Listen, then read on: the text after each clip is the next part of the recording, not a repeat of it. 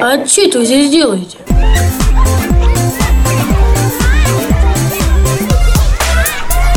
Привет родителям!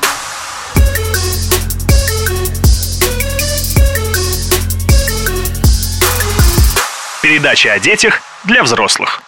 Привет родителям и тем, кого они воспитывают. С вами Дина Добрешута. До школы дети ходят в детский сад. Именно там проводят большую часть времени, пока родители на работе.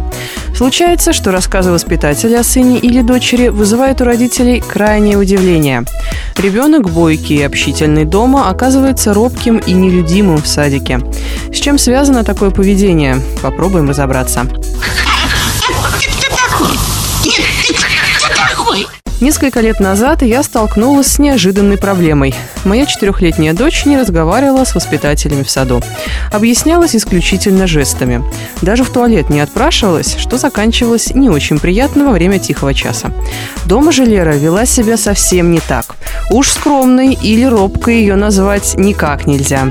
Сначала мы думали, что дочка так проявляет характер, и ей просто нравится, что чужие люди к ней проявляют много внимания. Но потом воспитатели рассказали нам, что и с детьми Лера почти не играет, а взрослых вообще стесняется.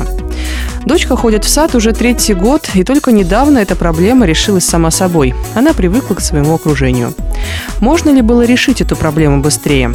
Об этом я спросила у детского и семейного психолога Русланы Скородумовой.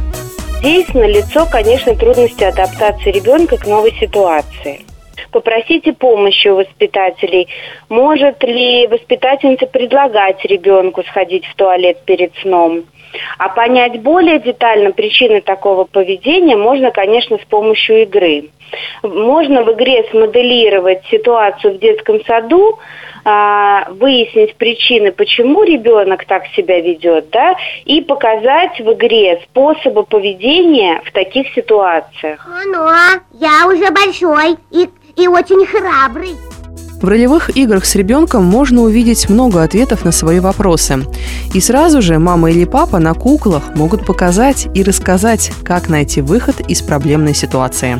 Конечно, личные особенности ребенка тоже играют огромную роль, но ребенок смотрит на поведение родителей – если родители не тревожатся, не волнуют в ситуации, ну, в какой-то, в новой, да, то и ребенок ведет себя спокойнее. Хотя все равно любому, наверное, ребенку нужно какое-то время, кому-то дольше, кому-то практически незаметно кажется, что вот он сразу вливается. Все равно нужно время на адаптацию. Можно заранее говорить о том, что сейчас будет там или там или там. Можно э, говорить, предлагать варианты поведения ребенку, угу. чтобы он знал, как мне вести себя, когда мы туда придем. Потому что, например, веди себя хорошо, дети вообще не понимают, что при этом надо делать. Дети, которые плохо адаптируются, да, или тревожные дети, им вообще это нужно, в принципе, всегда. Я никого-никого не боюсь.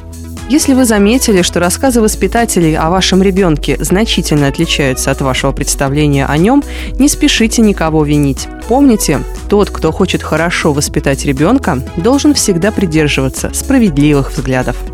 С вами была Дина Добрешута. До новых встреч. До свидания, дети. Привет родителям.